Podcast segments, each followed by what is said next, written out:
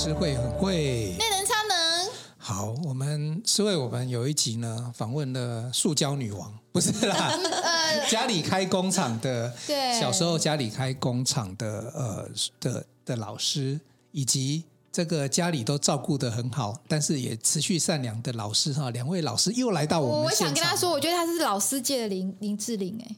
真的哈，对，那我们先来欢迎蔡淑珍。呃，林志玲，因为她一她很有爱，EQ，对对对，蔡淑珍最近得奖了嘛，对不对？对，我也讲她是林志，因为林志玲老师也是那个姐姐，林志玲，志玲姐姐很有爱的。好了，先让我欢迎一下啦。来，我们欢迎陈怡佳老师到我们现场，跟大家打招呼。大家好，很高兴再来现场。对，好，也欢迎江继云江老师。Hello，大家好，我是江继云老师。江老师不知道几度来到我们现场了哈，大大大家也都很爱哦。好。呃，我们这个之前有聊过佳佳老师的一个他的一个心路历程。我们大概知道说，佳佳老师现在在当老师这个过程在路上，他有很多很多的故事。那我们也知道说，为什么他会有着这样子的一个过去，然后为然后从这个过去变成现在哈。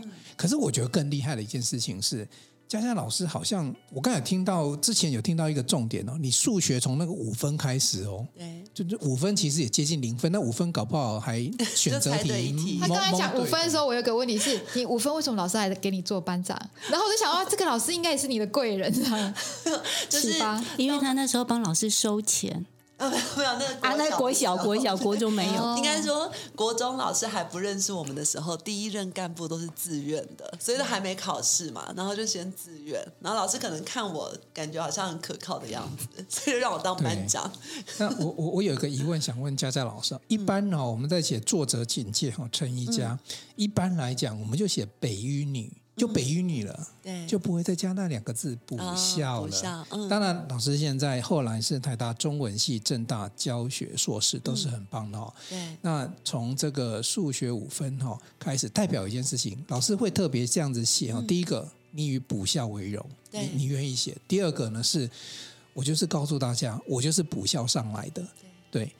那个补校上来还是可以考上台大。可能很多人不太了解什么叫补校制度哦，嗯、你可不可以跟我们介绍一下？因为这中间你有一个转折，就是从呃，不是不是说不爱念书，就是没有找到方法，到后来应该是找到方法。那我先把背景跟我们讲一下。好，就是呃，我上一集有讲到说我后来落榜。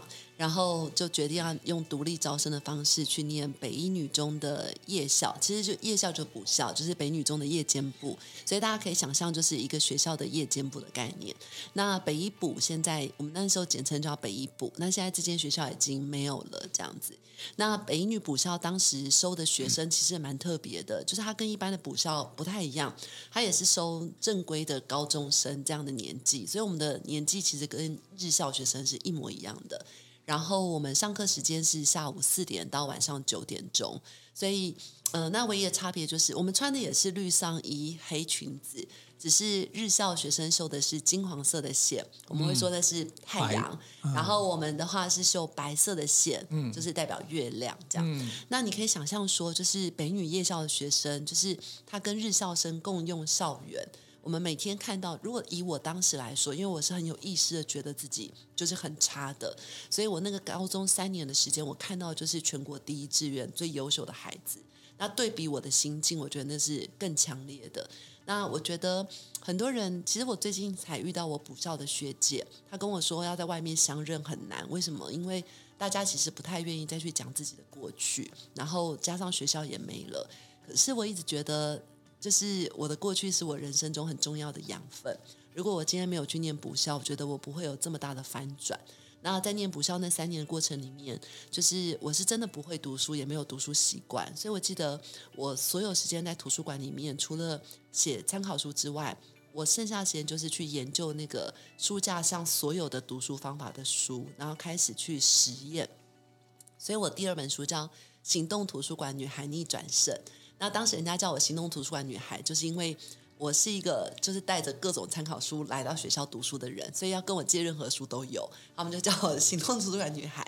然后逆转身是因为我研究了非常多的读书方法，所以我觉得也是因为那段经历造就我现在就是。第一个是我觉得我的意志力跟那个忍耐的功夫是很强的，然后第二个是我现在如果可以出一点学习的书，都是从那个时候开始累积做实验的，然后去翻转的这样子。那等一下有个问题哈，嗯、你这个已经开始翻转自己了，嗯，中间那个转折让你开始变成行动图书馆女孩，嗯，那个真正的 driving force 那个驱动力会是什么？就是认清楚，我觉得那很像。呃，就是在落榜的那一刻，我觉得很像那个上帝视角。就是你以前其实是有点头脑不清楚，就是人家跟你讲说你现在人生很重要，这一刻很重要，其实你有点迷迷茫茫的。可是，在你落榜的那一刻，你好像站在上帝的角度，看到自己站在这个十十字路口这个时间点，然后突然就就像刚刚说，打开天灵盖，突然醒过来，宇宙的闹钟告诉你说，就是现在。然后，如果你不够努力。你是又会再失败的，然后我觉得那个再次失败的感觉很很强烈，因为我爸爸是开塑胶工厂，很辛苦嘛，然后所以我们一箱货其实才赚三四百块，可是我爸妈很怕我们学坏，所以呃国中三年都是去念私立的国中，所以我在我落榜的那一刻，其实我是看到我爸妈那个很失落的那个痛苦的感觉，然后。呃，把那个心情放在心里的，所以私立国中其实代表爸妈的一个期待，对不对？对，跟爱，我觉得对，因为国中生如果一开始就念私立的，代表、嗯、对他其实就希望你后面，因为国中其实不见得一开始就马上就念私立的嘛，对对对，所以你那时候有感受到爸妈的那个那个失落，对，再加上自己的失落，对，所以开始想要反败，对，因为我为什么问这一题？因为很多人在这一题还没转过来，后面都可以。各种方法自律，嗯、但是要先转过来，对，那个心态要先转，所以你一定会希望说，我不要再让爸妈担心了，然后我我一定要让自己重新开始，嗯、所以补校就补校嘛，有什么关系？就是那个电绣的颜色不一样嘛，对啊。可是别人的眼光，当时啊，因为我印象中男生建中也是有补校，因为我对对对。我那时候考这个北市联招，嗯嗯，其实我大概也知道那个概念，对对。那后来你经你第一个要先能够完全的转过去，那第二个就是方法方法论的东西，因为这本书里面有讲了很多方法哦。那有大概几个篇章啊？第一个部分是关键思考，老师可不可以先针对我们讲这个关键思考啊，挑几个重点跟我们讲一下？好。就是我觉得一个人会改变是从思考开始的，所以一个孩子要坐得住，他必须要有一些不一样的思考法。那里面有一章节就来讲说，我当时怎么用四个思考法让自己撑到最后的。那我在最痛苦的时候都怎么想的？我觉得这件事比较重要。所以第一个思考法就是有意识。那有意识在书里面讲到说，痛苦的时候不是去想自己很痛苦，而是去想别人很痛苦。所以就是在我不想读书的时候，我跟其他小孩就想的不一样。就是我就会想说，因为大家现在周末都在放假，所以只要我去学校读书，我就赢了。然后我下午四点才上课嘛，那我就会想说，那早上那个时间同学都在悠闲，所以我只要去学校，我就赢了。我就会在自己很想堕落的时候，去想到别人可能都在堕落，所以我做相反选择，我就赢了。那这个是其中有意识的思考法，这样子。好，所以，哎，思维这个思考法，你有没有？对啊，因为没有哎，不是啦，你投资也会有这种想法。没有没有没有，我我也很爱念，我不是那种，我跟姜老师，就虽然我不是很爱念书，但是等到紧要关头的时候，就会想到说。我应该是就会把觉得自己要变得很可怜，不想那么可怜，就就会去做了。但是我觉得讲那个李佳老师这一件事很特别，嗯、就是说我们只要做了哪件事，人家没有在做，我就赢了，就很有那个动力。对，这我要回去跟我孩子讲。所以我就会在每一个人家想要放松的时候，像放假，我觉得周末放假这两个时间是越完整的时间，可以做的事越多。所以你就可以想象说，一到五我可能就已经这样做。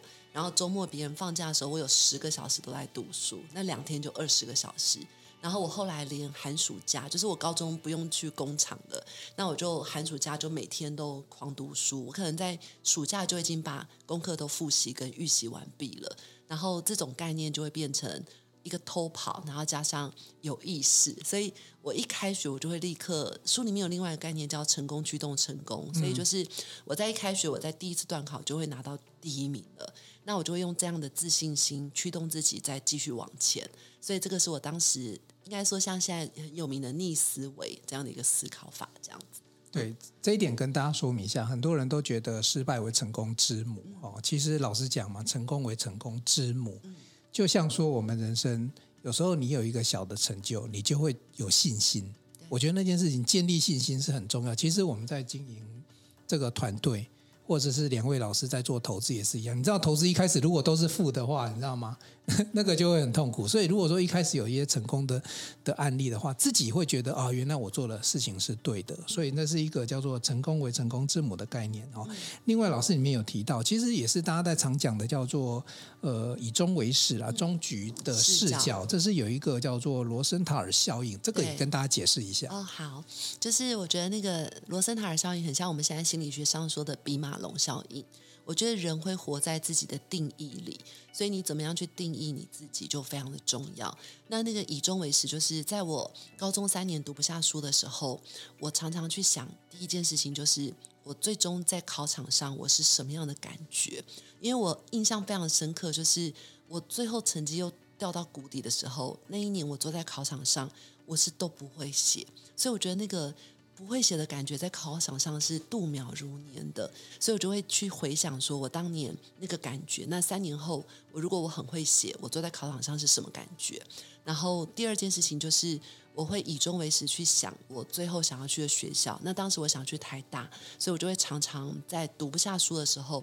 我记得同学读不下书，可能就回家堕落了。那我读不下书，我是会去台大，去那边走走看看。就跟黄瑞仁一样，他也是这样。我，我正想讲这个故事，没关系。我跟你一起主持一年，说我都知道屁股要长几根毛。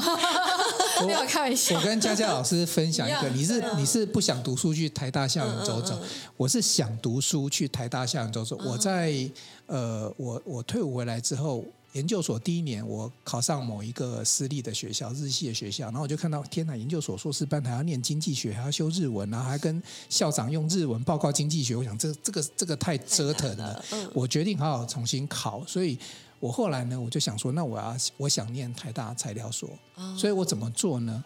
我就跑去那个叫做台大的图书馆，嗯，然后我全部的这个过程都在那个图书馆念书，我假装以为自己是台大的学生，嗯，这个其实也是一种很好冒牌者。逆思维有讲到这个叫冒牌冒牌者效应，模拟模拟，对，最后真的会成真的。其实现在有很多人在讲说，你要用什么思维啊？如果你想要写作，哎，我那一天也正好听到一位老师讲嘛，你如果想要写作，你要把自己当做作家。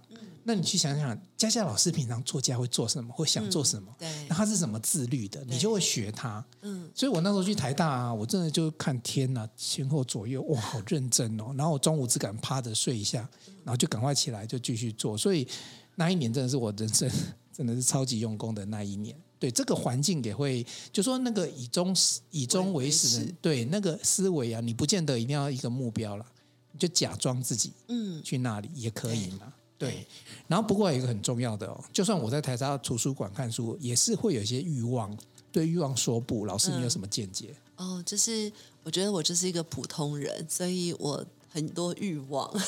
然后如果要成功，我觉得所有的高手都是很寂寞的，所以我会刻意的去杜绝这所有的孤独。那刚刚说那个仪式感我也会哦，譬如说像我要写书的时候，我或者是我今天精神特别差的时候，我进台大。我记得我我写所有的书到现在都是在台大图书馆写的，所以考上台大终身可以去使用图书馆。然后我去写书的时候啊，我是会刻意穿着。就是我要去演讲的时候穿的比较正式，比较漂亮，所以我不会跟其他人一样。有些人去台大读书，可能就是穿 T 恤、牛仔裤。那我会今天我觉得我特别需要打起精神的时候，我就会穿得很漂亮，然后就坐在那边这样。那杜绝欲望就是我会刻意的把手机啊这些都把它关起来、收起来。然后我有时候会在，我觉得因为现在我们身兼数职嘛，所以要做这件事的时候，有时候你是没有力气的。那我记得我就下班之后回到。呃，去台大图书馆，那我可能会先把桌上清空，就会拿一张纸出来，呃，就是以终为始，我就开始写我最近的目标，然后我跟自己的对话，我会跟自己说，呃，就是你好厉害哦，你已经就是、哦、呃，我觉得自我鼓励，对，对，自我鼓励，然后写写目标，就是我会开始规划，说我接下来这几个礼拜或这个几个月，我的大概目标是什么？那我觉得这样写完之后，我就会非常清楚的知道我现在该做什么了。然后那个动力就很强，就开始写书。所以真正写书的时间其实蛮快的。嗯，对。我我也想问一下，台大的学姐，对，博士，对呀、啊，江博士，你那时候也会去台大图书馆吗？嗯、呃，我觉得我我还是必须要先再让大家回到上一集嘛，就是我以前就是一命二运三风水四季的我读书，所以到大学以前，我觉得我都不认真读书。然后就是我，因为我大学都没有认真读书，真的是找你都是对照组，对，都都没有读书嘛。那所以我毕业了以后，我不是说我就进去证券公司营业员，然后我那时候有没有很认真啊？就是这样浑浑噩噩，然后里面。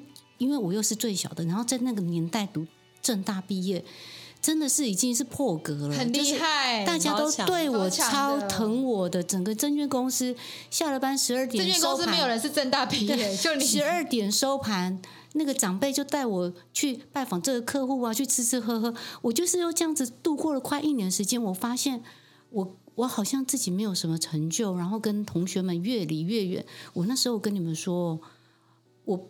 毕业同学会，我不敢回去，我真的开始有害怕的感觉了。然后我不是说我为了要读书以后，为了要改变，我去读了研究所。然后从那一刻开始，宇宙闹钟响了，我每一天都很闹着，很认真。但是我要讲一个，就是我是走到现在，去年就是这几年以后，开始有不一样的感觉。那时候我真的也是很害怕，就是我会不会我研，因为我为了要改变才去读研究所嘛，所以那时候我都是以终局的视角，就是我毕业以后我就有机会再去找到很好的工作，因为我那时候是恐惧、害怕驱动着我要去往前。那所以，我毕业以后我真的找到很好的工作，我在里面我就觉得我不能再蹉跎了，我三呃三个月试用期满，我就加薪加了三千。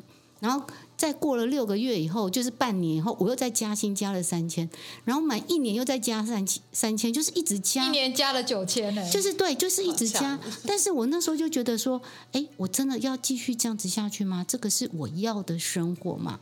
那所以我才又再去读了博士班。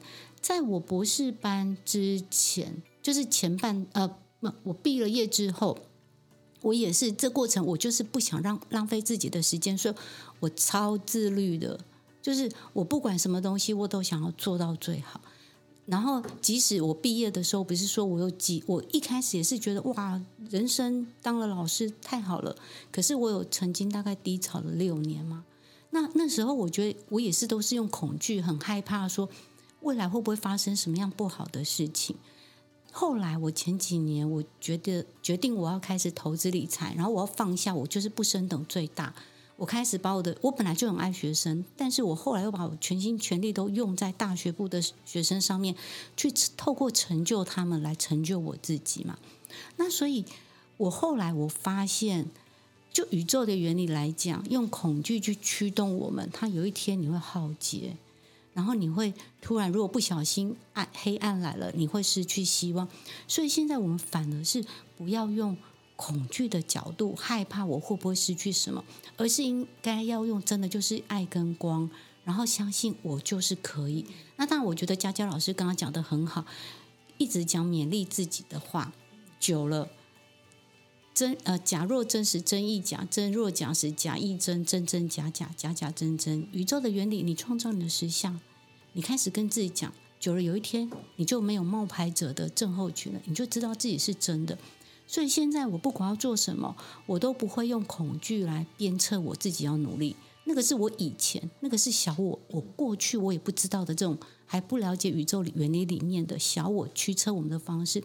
现在我们要知道，我们就是对的，我们就是好的，我们就是有能力的。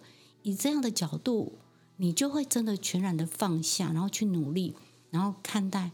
你会得到的结果是什么？所以，我现在的自律是，我把我自己该做的每一天每一秒都做好，结果我交给宇宙了。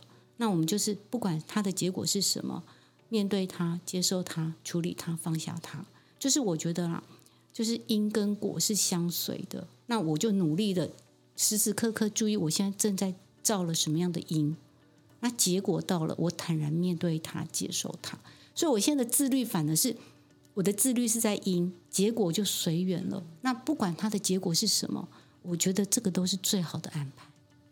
其实两位 都提到一件事情，就是说，先想象自己是那个样子，嗯，因为那个样子一定是你想的最美好，你不可能把自己想到一个最痛苦的状态嘛。嗯，那然后接下来呢，逆向建构就是，哎，那我要做什么做什么？就是我每天当下要努力就切割，因为老师在书里面也有讲到，就是说目标很大很难的时候呢，嗯、要拆解，对。对不对？就进到拆解目标，对，要拆解有几个呃，有老师里面提到目标啊、专注啊、效率里面，那对目标来讲就要拆解。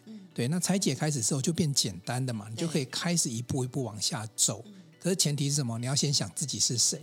嗯，对。对啊，都我相信在座的各位应该都有想象，思慧该不会想象自己是巴菲特啊？这边有江菲特了，我想到了。江菲特，对。有。对，好。思慧是网红。没有啊，我做我可能方式跟两位就是三位可能比较不一样。嗯，我没有在拆解，没有立项，也没有去想。有啊有啊，诗慧就要想象，就是他他要让所有这个呃理财的人呢都不要痛苦。他有跟我讲过这件事情，嗯、所以他的理财的节目是要让大家知道理财怎么样快乐。嗯，其实是江老师教我，因为他你有一句话，那个爱大要让所有贫穷人变富，哦，让让善良的人都变成有钱人。他这句话放在我心里，然后我在做节目的时候就会一直想起这句话，然后节目就越来越良善，这样子。对啊，就越来越多人，我也不知道为什么。所以，其实你不要说诗这个诗会，这个就很像是我刚刚讲的啊。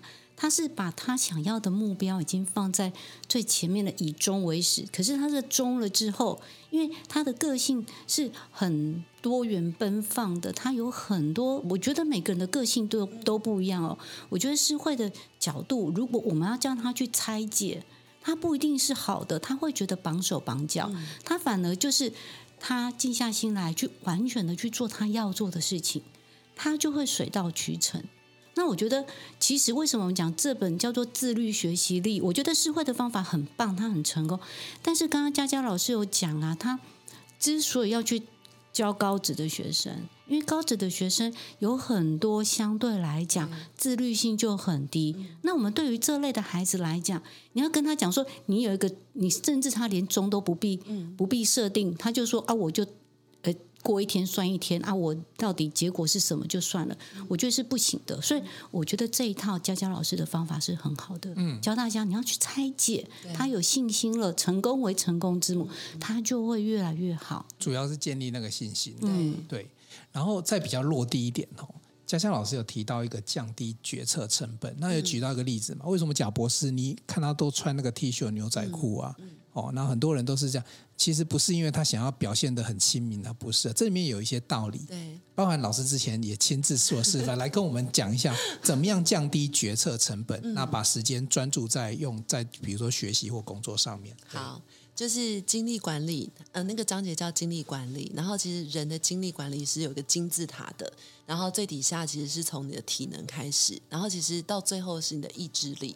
那我们都以为说意志力最强就什么都可以做得了，其实没有，就是你从你醒过来开始，一整天所有的选择都在消耗你的意志力跟你的精力，所以厉害的人、高手他们就直接降低了他所有的选择，所以他像贾博斯那些人，他们就可能连外衣要穿什么都不用想，就减少了一个选择的精力。然后他们连早餐，如果你看过有一本书叫做呃，就是。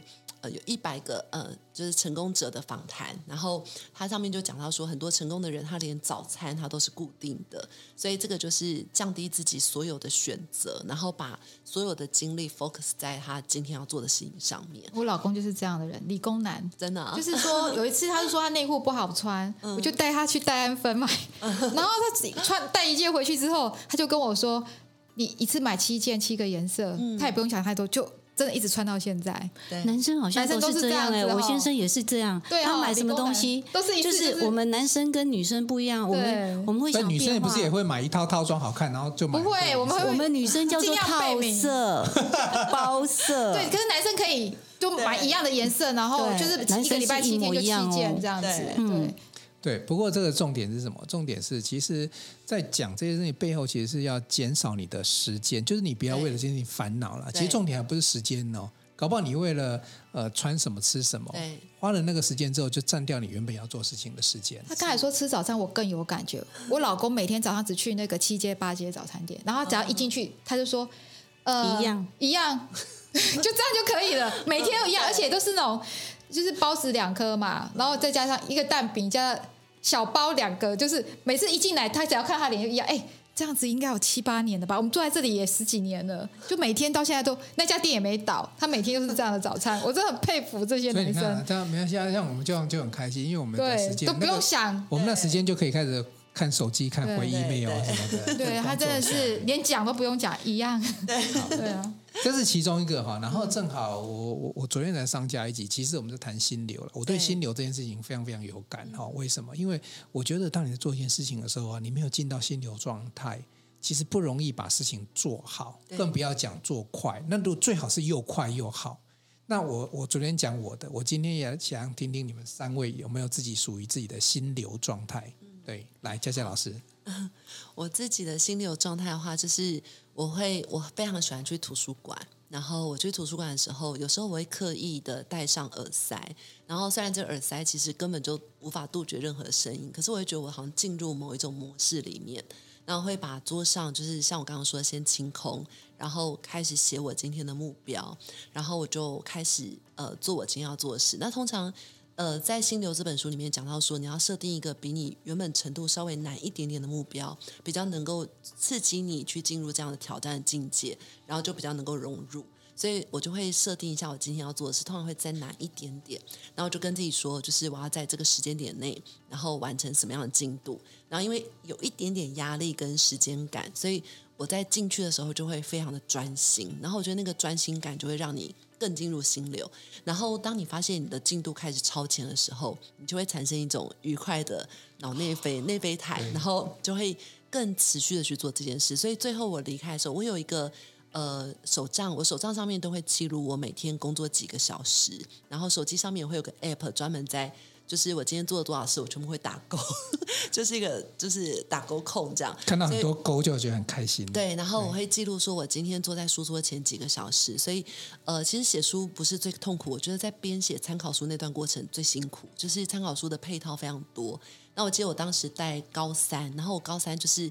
最难一堂课里面那些故事的主角都在 那个班，所以我就是每天都要处理那些学生。你不要告诉我那些主角同时期出现，差不多里面大概有三四个都同一个班。哇，那挑战真的超大。就是我觉得刚好某些就是不同程度的学生，他们状况就是有时候有没有哈就会聚聚在一起。嗯、所以我记得那时候还处理一个班上的学生，他因为考试前压力很大就发疯了。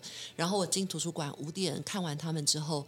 我就要赶快吃完饭，然后就要进图书馆。进图书馆前都要先跟家长还有那个学生讲一两个小时的对话，然后那个对话有时候都疯疯的。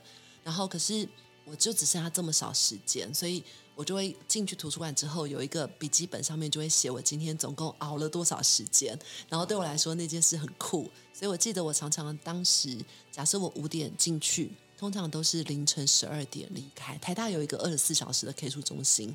所以我离开的时候就会写今天熬了七个小时、八个小时，然后周末可能就熬了十几个小时。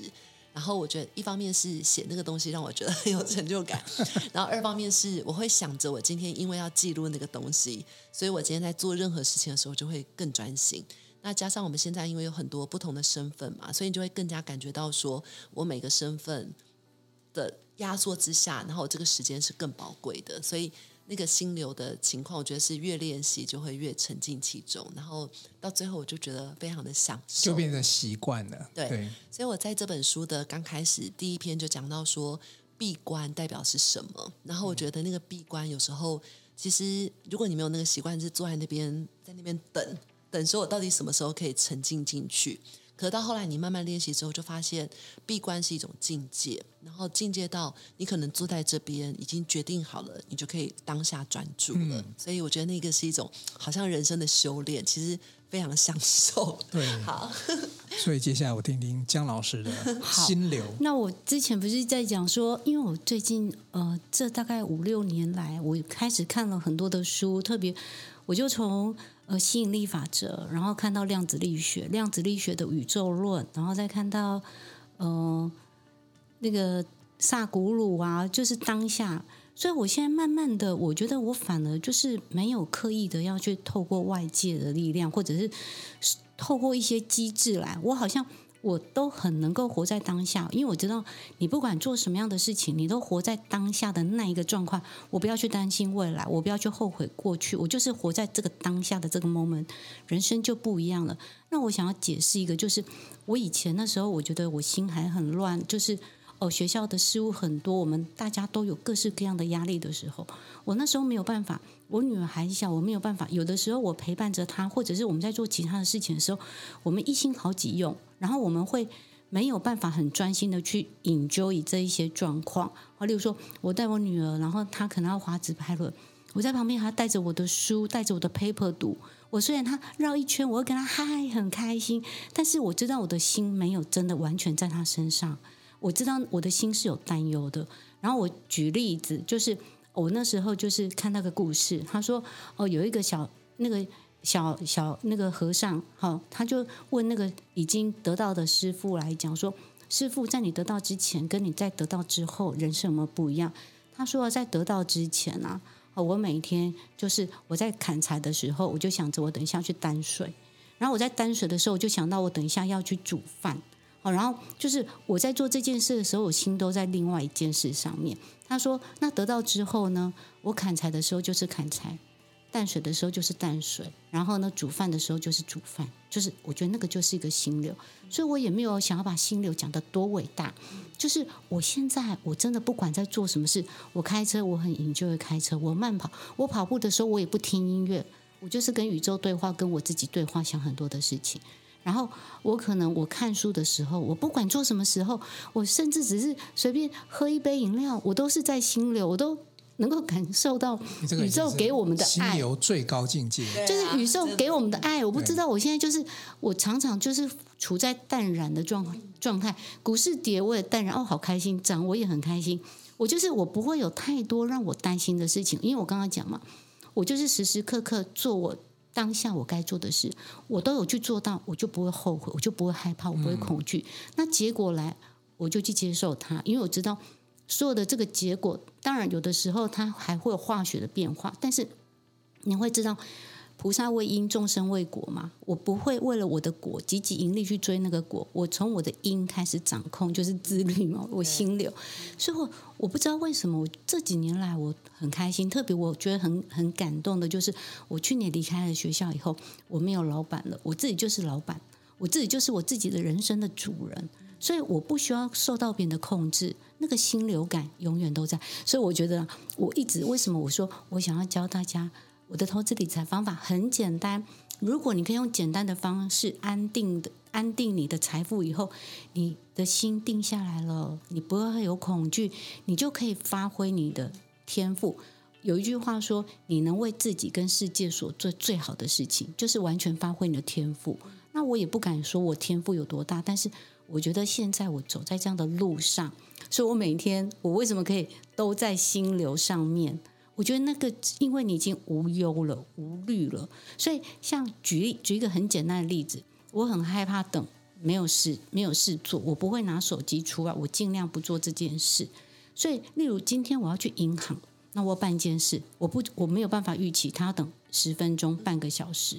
那我曾经在过年前要等到一个小时那一种的。好，那我怎么做？我就带了一本书在身上。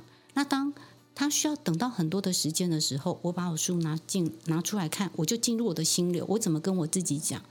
我就把它当做我现在我在我的书桌前的时空转到银行的等待区的位置上，它是一模一样。我们在做一模一样的事情，只是它空间转了，我很快就进入到心流。这是我在做的事。所以我呼应一下啊。随身如果有一本电子书，随时就可以做这件事情。其实阅读真的是可以帮助你很快的转换心境的地方。嗯，但是我就很想听听看，师慧，你你那个最专注的 moment 会是什么状态？做家事啊？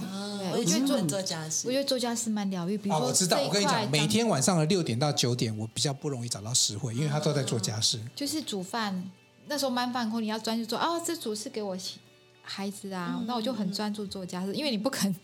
去做其他，或是拖地板，嗯，这里很脏，拖完我觉得哇，好疗愈哦。这一看，就觉得自己有输出口。我喜欢切菜的时候，慢慢切，哦，把它切得很好，对对，切的很漂亮。对，你们一位是心流的最高境界，一位是另外一个爱的境界了。因为他做饭是要给小朋友吃，所以我想我还放限动，我小孩说：“妈，你那个看起来不怎么好，是不是要用烧焦？你也放？”我说：“可是这我这这段时间，这个我想记忆它，因为我在做这一道菜，可能想到什么。”啊，我会把它记下来。我觉得，哎，就是很进入这样子。所以，我所以我我想要补充诗慧说的那个，就是你要如何进入心流，就是任何你在做，即便是你不喜欢的事情，我我我要讲的是一会那诗慧那个是他很爱的事情，但是有些是我可能我不喜欢的事情啊。我们在做的时候，你就带着感恩愉快的心去做，你就会进入心流。哎，我真的好认同。我觉得是这样。例如说，我有时候看到那边脏脏的。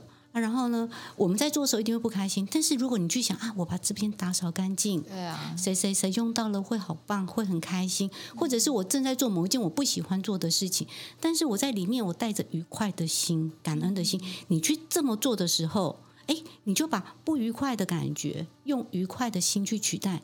你自然而然用开心的事情在做事情的时候，嗯，你就开心啦，就心流啦，你就因为你不会有不开心的那对。这事情放，就是那些想象在你的脑海里面。对，江老师真的很棒，因为我看很多伟大的人，他们最后都说，只要带着他就一句话，就是带着感恩的心就好了。当你那爱存在的时候，你的人生随时是心流，就是专注的状态了。那我们来听超人的好了，听超人心流。我我我昨天那期有分享过，我再讲一下，就是嗯，比如说我昨天签七十本书，那其实哈，我讲实在，签书是开心是快乐的，可是你知道在签书的那个过程，尤其是到最后还要做包装，对，然后还要去找那个地址。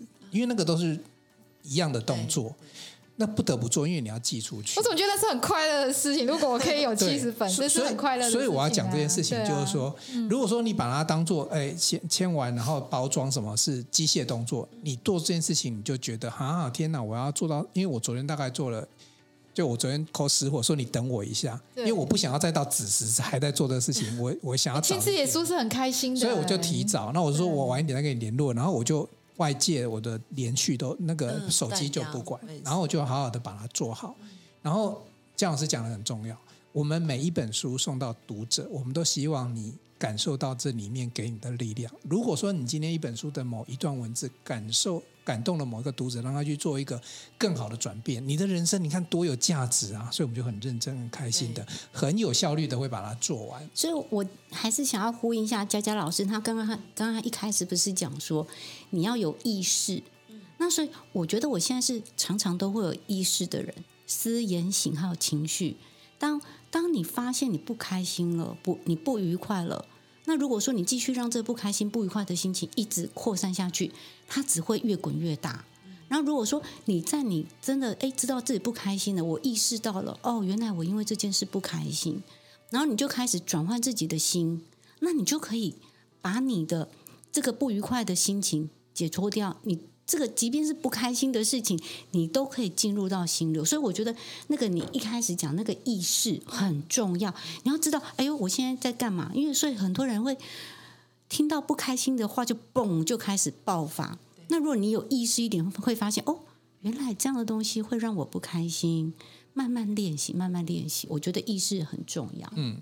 对，不过我觉得佳佳老师他对于一般，其实我们现在讲的可能是因为我们大人，我们经历好多了，我们都知道最高境界了。对。可是如果是小朋友的时候，我觉得佳佳老师讲的仪式感，然后把环境设定好，嗯嗯，那也是最基础的，最刚开始。如果你真的入门的方法，对对对，就像说，哎，我最近我也是想一件事情啊，你看我签书怎么？刚才老师讲说要多一点压力嘛。嗯嗯，以前我觉得一个晚上我签完五十本我就休息。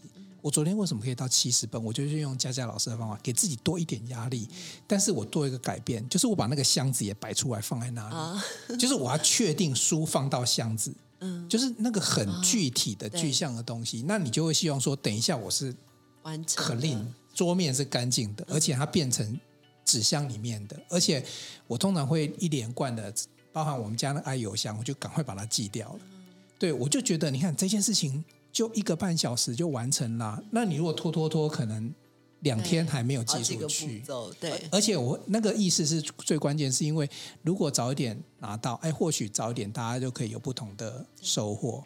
对，那环境的设定，比如说，你看我们现在录 podcast，为为什么我很监视？我们跟连广播电台都不一样，就是你看我们都要戴上耳机，耳机这就是一个仪式感，感，而且会让你的环境啊就很干净，就是只能听到彼此的声音。对，所以你看这个这个，可能我们一两个小时录音就专注录音，我们非常专注把这件事情做完，节目就会录出来了。嗯嗯，好，其实我我你看这本书哈，我们大概讲不到。五分之一啊，因为姜老姜老师很认真看，你知道吗？那个太多的内容了。最佳代言人。对对对，呃，最后我想请老师谈一下哈，因为我觉得这本书看到最后有一个我非常感动的地方，因为最后面应该是有四封信，那应该是信的内容。然后那每一封信呢、啊，其实我跟我老婆说哈，对，我们都要先看一下啊，因为我们未来马上就是高中职的家长哦，每一封信都会很。追新的，不管是老师的角色，还是里面有提到家长，那可不可以跟我们提一下，你当初在书里面最后的那四封信的设计，还有你想要从这里面表达出来的部分？好，就是我这本书的副标叫做“从思考到有效行动”。那我觉得前半段访问大家应该已经感觉出来，就是所有的行动的开始从思考开始。那后后半段叫做“从懂事到奋发向上”。其实就是我希望我能够写出一本跟一般的学习书不一样的地方，那也是我教书二十年来的一个初衷。那其实我觉得很多人也会觉得说，其实这本书啊，不只在讲学习书，它其实也是一个人生的书。然后其实它代表就是我的人生，只是我用一个这样的方式去包装它。那为什么要从懂事到奋发向上？其实就是在教书这么久的过程以来，我觉得我非常能够把一个不读书的孩子带到变全国榜首，然后变成大家都称赞他。可是我也看到了很多孩子，就是我们我相信我们在社会上也看到很多这样的人，就是当他有一天功成名就之后，他变得非常的现实，非常的利益。然后有多少父母很辛苦栽培孩子，可是孩子长大之后是反过头来瞧不起父母的。那我觉得这好像都不是一个教育的初衷。所以，呃，我们都听过艾瑞克分享说，聪明是一种天赋，但善良是一种选择。所以，这世界上不缺聪明的人，但是我觉得缺的是善良的心。所以我希望最后这个章节能够放进一些让孩子，就算他呃已经会读书之外。我觉得他那个懂事善良的心，才是一个人他这个人格里面最闪闪发亮、然后最重要的东西。所以这个是呃我最后那个部分的初衷，这样子。对，因为我觉得前面很理性的去分析做 法，可是我到最后面真的是哦，我我跟姜老师一样，我我我我一度有一点没有办法看下去，因为那个锥心之痛，就是说各种的状况，然后让爸妈那个非常的。对，对，那那个冲击，其实我我现在理解了。这一集节目，我觉得最棒的是我理解了佳佳老师的用心。因为如果说这本书孩子看的话，你看到最后，你真的有感受到那个家长的那个那个，就是换位思考的时候，那会真正的从懂事到奋发向上。我补充说一下，那个里面那封信，就是你的妈妈在哭嘛，然后那个都是真实的嘛，所以那个是。我把一个，就是他是一个独生子，所以他原本高中三年就是一个本来很不读书，然后很难教的孩子。然后他妈妈也是非常用心，就像季云的妈妈一样，就是会刻意的去送送礼给老师。其实高职老师很少收到礼，因为我们就是家长的背景，其实环境都不怎么样，我们从来没有奢求过拿到礼物。那他妈妈是会刻意去买那种五星级饭店的月饼，什么来给老师的。所以你可以想象说，这个妈妈。他的心情就是无比的期待，你可以好好把这个独生子养养好，这样带他带好。那这个孩子他非常的不自律，然后非常的有他自己个个人的习性。三年之后，我觉得觉得中间非常历经折磨，然后最后他终于考上了国立大学，他妈妈就非常的高兴。可是没想到考上国立大学，我也觉得我终于解脱了我的任务的时候，才是他给妈妈另外一个磨难的开始。所以就像故事上说的一样，就是他开始谈恋爱了，然后他各种的跟同学比较，他也要摩托车，他也要什么，什么都要。然后他妈妈那时候打电话给我的时候，妈妈已经发现自己得到癌症了。然后他觉得他的儿子就算知道他得到癌症，儿子也没有任何的感觉，因为这个孩子从头到尾他的 focus 就不在他的父母身上。所以妈妈最后就告诉我说。老师，我们一路把他培养得这么大，然后我的儿子终于好像独立的那一刻，其实我觉得好像也没有什么。然后我很想告诉他说，其实我剩下的时间不多了，可是他是听不进去的。然后所以 妈妈就打电话跟我哭这件事情，那我印象很深刻，这样。我我想补充哦，就是我不是说这本书我超级无敌爱吗？然后。因为我我我跟佳佳老师走的路不一样嘛，我说我大学以前都没有认真读书，我是研究所以后到现在的这一刻，我每天就是很自觉、很自律，在做我该做的事嘛。所以我那时候，我我看到这本书的时候，我我刚一开始不是笑着说，哎，这本书就好像在写现在的我嘛。但是我有太多，你想想看，我人生有二十几年，我觉得是很后悔的。我觉得我太荒诞了。虽然说老天爷对我很好，但是我总会觉得我一直在弥补过去好像不认真的那一段的自己。所以我那时候有多希望说，这本书能够让所有的孩子们都看到，因为他们可以不需要像我走过我一样的路啊。我很想讲，不是每个人晃荡了以后，后来有一天他突然觉醒了。然后想要去努力，我觉得没有诶，我觉得我是突然有一天我觉醒了，我想要努力。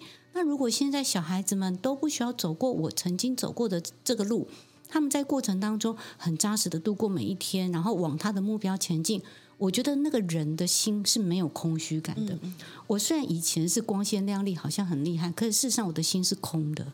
我很怕别人拆穿我，其实我什么底子都没有。我觉得那是不一样，他们可以不需要经历我那个感觉。所以我后来我真的就像佳佳老师那个书里面那个读上国立了以后，然后就对父母反而是不孝敬的。我是后来到了研究所以后，我知道我妈妈有对我有多付出，有多伟大。所以我后来的人生每一步，我真的常常都会想到我。它里面讲，你要每天你在过着。你你现在过得这么快乐的时候，你有没有想过你的爸爸妈妈现在正在做什么？然后呢，你每天要想你爸妈一次，然后再来，你要让你的妈妈、爸妈想到你会笑。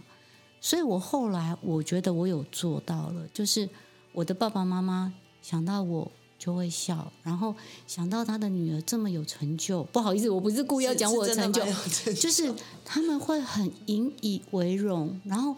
所以我觉得这个，我妈妈在天上了。有的时候，当我觉得很累或不想做某些事情的时候，我就会跟我自己讲：如果是妈妈，她现在会做什么？我的答案永远是她会做做的比我更多，做的比我更好。所以我就去做了。因为就算我妈妈在天上了，我都希望他在上面的世界看到我会微笑。嗯。所以我为什么我会这么爱这本书，一直打到我，根本就是。我的后悔版加我的实践版，然后我希望大家不要重蹈的覆辙。然后爸爸妈妈们，拜托你，孩子不会自己想要买这本书，请你一定要自己买，自己买了先看，就知道说哇，这本书一定要给孩子看。那我就拜托大家，就是连哄带骗，让小孩子看，一次看一句也没有关系，给他一些奖励，让他看到心里，你以后你会谢谢自己买了这本书。给孩子，然后这种书孩子不会想要自己读。你真的给他，他爱吃你就奖励他吃的，他爱玩就奖励他玩的，他爱钱你就给他一个奖励金多少。然后呢，里面只要一字一句打动他，你就成功了，因为他的心门打开了。你看姜老师这么温暖的推荐，是因为他真的姜老师自己内心有所感受、感动了，对。所以这个我们我回去会多看好几次，因为这里面有很多实践的方法。对，来诗诗慧有没有？爱你哦，就是一个爱。对啊，然后结局就是真的，大家要姜老师哎，跟诗慧很好啊，诗慧我们两个感情很好。没有，跟老师刚才在推荐这本书，感觉就是真心的，就是对，非常谢谢他。主要是家长要先有体悟，孩子才会有体悟。对对对对，所以我们要先看。对，好，对。最后呢，我给一个时间哈。佳佳老师，嗯、佳佳老师是温和但坚定的老师。嗯嗯、那一路培养你过来的爸爸妈妈，嗯、如果这一集他听得到，你想跟他们说什么？就是呃，我觉得我爸妈以前养我到现在，其实都还是蛮辛苦的。就是呃，当然小时候那个国中阶段让他们非常的烦恼。然后我爸妈真的就是当时为了让我读补校的我可以好好的读书，他们在二三十年前，他们竟然就开出了天价奖学金，跟我讲说，你每次只要第一次呃考第一名就给你两万。